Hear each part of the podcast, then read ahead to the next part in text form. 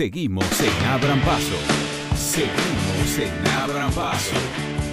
La Corte Suprema ratificó que solo los sindicatos con personería gremial pueden negociar los convenios colectivos de trabajo. Es un fallo puntual sobre un conflicto de representación sindical en la provincia de Salta, del sindicato de municipales, pero más allá de eso sienta jurisprudencia para instancias inferiores. Por eso es un fallo importante. Fue dividido, esto también es otro elemento a destacar. Votaron a favor Rosenkratz, Hayton de Nolasco, Carlos Maqueda y Lorenzetti. La disidencia fue por parte de Horacio Rosati, por lo tanto también es fundamental analizar esa disidencia. Bueno, hay mucha tela para cortar alrededor de este asunto. Podríamos hablar con abogados laborales, ya lo, hemos hecho aquí en Abran Paso, podríamos conversar con especialistas. Pero bueno, en esta oportunidad, si bien vamos a profundizar sobre este asunto, vamos a analizar el fallo, vamos a hablar con otros especialistas, elegimos la palabra de aquellos que trabajan todo el día con expedientes vinculados al derecho laboral. Estamos hablando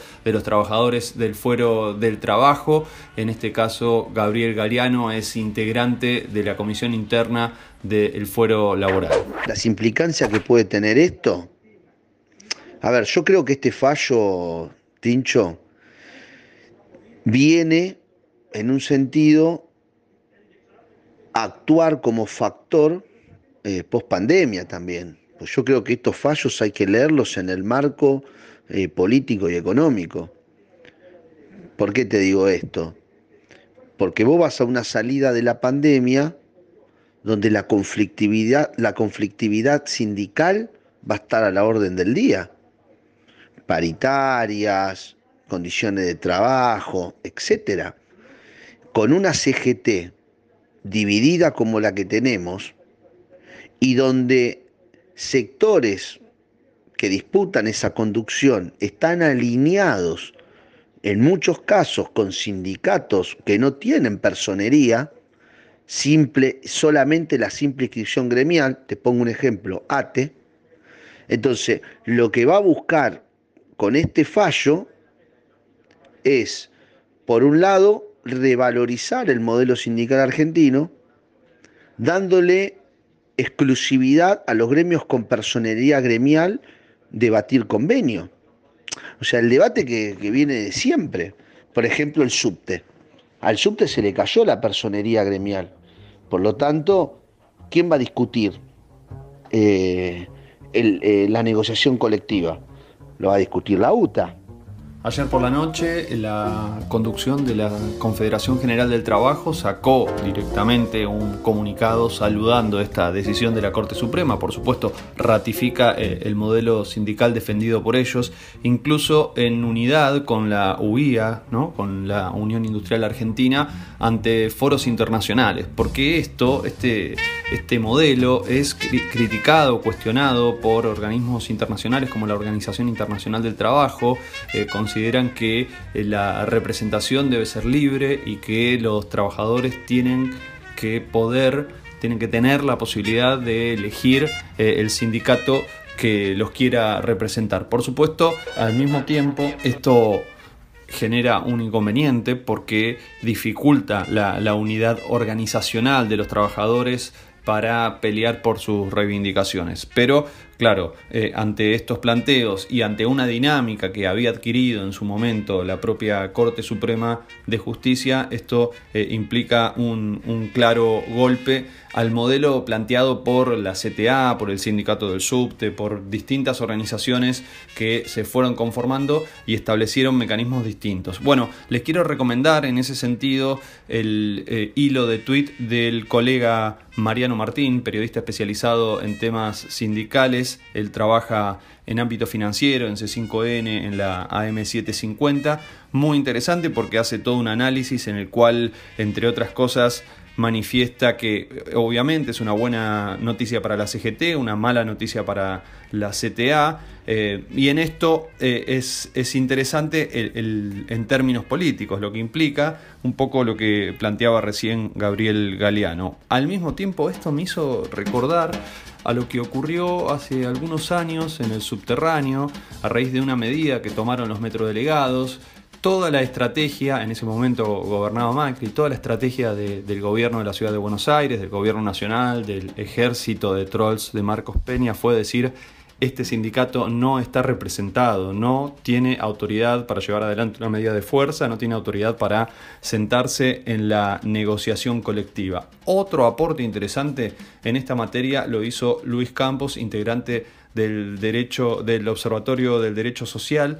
Eh, bueno, él también desarrolló un hilo de tweet y analizó esta situación dice que eh, en parte esta cuestión ya estaba ratificada por la, Corte Suprema, o sea, no cambia demasiado. Siempre en, la Argentina negociaron las paritarias aquellos sindicatos que tienen personería gremial, son los que em, tienen una representación como una categoría legal superior al resto de los sindicatos que representan a trabajadores en el mismo espacio. Es decir, los otros pueden existir, eso es lo que dice la Corte, los, demás sindicatos pueden existir, pero el único que se puede sentar a una negociación colectiva, a una paritaria, es el que tiene personería gremial. El resto tienen lo que se llama simple inscripción gremial. Por ejemplo, el subte. La UTA, que es el que se sienta en las paritarias, tiene personería gremial. Y el sindicato de los trabajadores del subte tiene simple inscripción. Es decir, uno tiene personería, otro tiene simple inscripción. Y eso marca una diferencia a la hora de negociar. Lo que dice Luis Campos es que eso ya existía, ya venía de antes. Pero ahora la novedad que se vincula a este fallo es que lo que van a poder hacer estos sindicatos es retenerles un porcentaje de su sueldo más allá de la voluntad de cada uno de los trabajadores para un aporte compulsivo. Es decir, si yo soy trabajador del subte y no quiero que me represente la UTA, voy a tener que pagarle el 1,5% de mi sueldo sí o sí. Voy a estar obligado a hacerlo más allá de que yo considere que a mí me representa la Asociación de Trabajadores de Subte y Premetro. Esa es la diferencia que señala Luis Campos y que, bueno, es, es interesante ponerlo arriba de la mesa. Seguimos en Abran Paso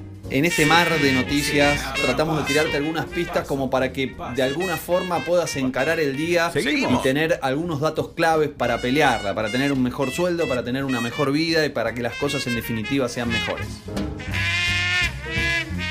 En los próximos días vamos a profundizar sobre este asunto, por supuesto que hay una raíz política, que hay un impacto que tiene que ver con ya las serias dificultades para que se concrete la unidad del movimiento obrero que había solicitado el propio presidente de la Nación. También lo que dice Mariano Martín en este sentido es que en algún sentido lo, beneficia al presidente por, sobre todo por la paritaria estatal, ¿no? Allí también hay muchos trabajadores con los cuales tiene que negociar eh, el Estado Nacional y el gobierno en este momento. Por lo tanto, eh, eh, en ese sentido, la posibilidad de tener una única representación facilita las cosas. Esto es lo que entiende también la Unión Industrial Argentina. Eh, por eso consideran que a partir de fallos como estos, lo que se evita es la tendencia a generar brotes de vasismo, ¿no? que, que haya distintas representaciones, que haya como distintas rebeliones en espacios de trabajo que se planteen representaciones propias y eso genere dificultades a la hora de la negociación colectiva y también, en definitiva, de evitar la conflictividad. Hoy es viernes y por lo menos podemos dar una gran noticia porque se publicó en el boletín oficial ayer, a cualquier hora, a las 12 de la noche, un decreto presidencial en el cual el Estado establece un cupo del 1% en el empleo público nacional para trans y travestis. Es una noticia muy importante en el marco de la ampliación de derechos, de la igualdad de oportunidades para todas las personas. En ese sentido, les quiero contar que esta semana en nuestro podcast barrial hicimos una eh, columna especial, un podcast especial que fue realizado por Soledad Vela y editado por Reinaldo Vega, eh, acerca del trabajo que lleva adelante el Mocha Celis y la situación que están viviendo las personas trans en este momento producto de la pandemia, de la pandemia y de las medidas sanitarias que hay que tomar para enfrentarla. La verdad que están en una situación muy delicada y la posibilidad de que existan estas instancias es por demás interesante y sobre todas las cosas muy importante.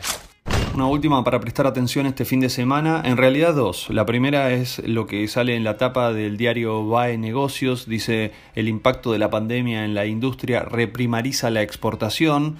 Los complejos de soja, trigo y maíz representan el 52% de las ventas externas por la caída de las manufacturas en el comercio. Claro, eh, la imposibilidad de juntar a muchas personas en un lugar hace que la actividad industrial lógicamente caiga y que a la hora de pensar eh, en lo que se exporta, los productos manufacturados son los que más sufren. Exportar granos requiere una concentración menor de personas eh, a la hora de llevar adelante la producción. Por eso esta noticia es importante para entender los efectos de la pandemia y también qué hacer para revertir justamente esto, ¿no? esta, esta primarización que lleva a que eh, se generen menos puestos de trabajo, que haya menos industria, que haya menos valor agregado. Por otro lado, el presidente de la Nación retoma la idea de la conformación de un Consejo Económico y Social. Esto flota en la tapa de varios diarios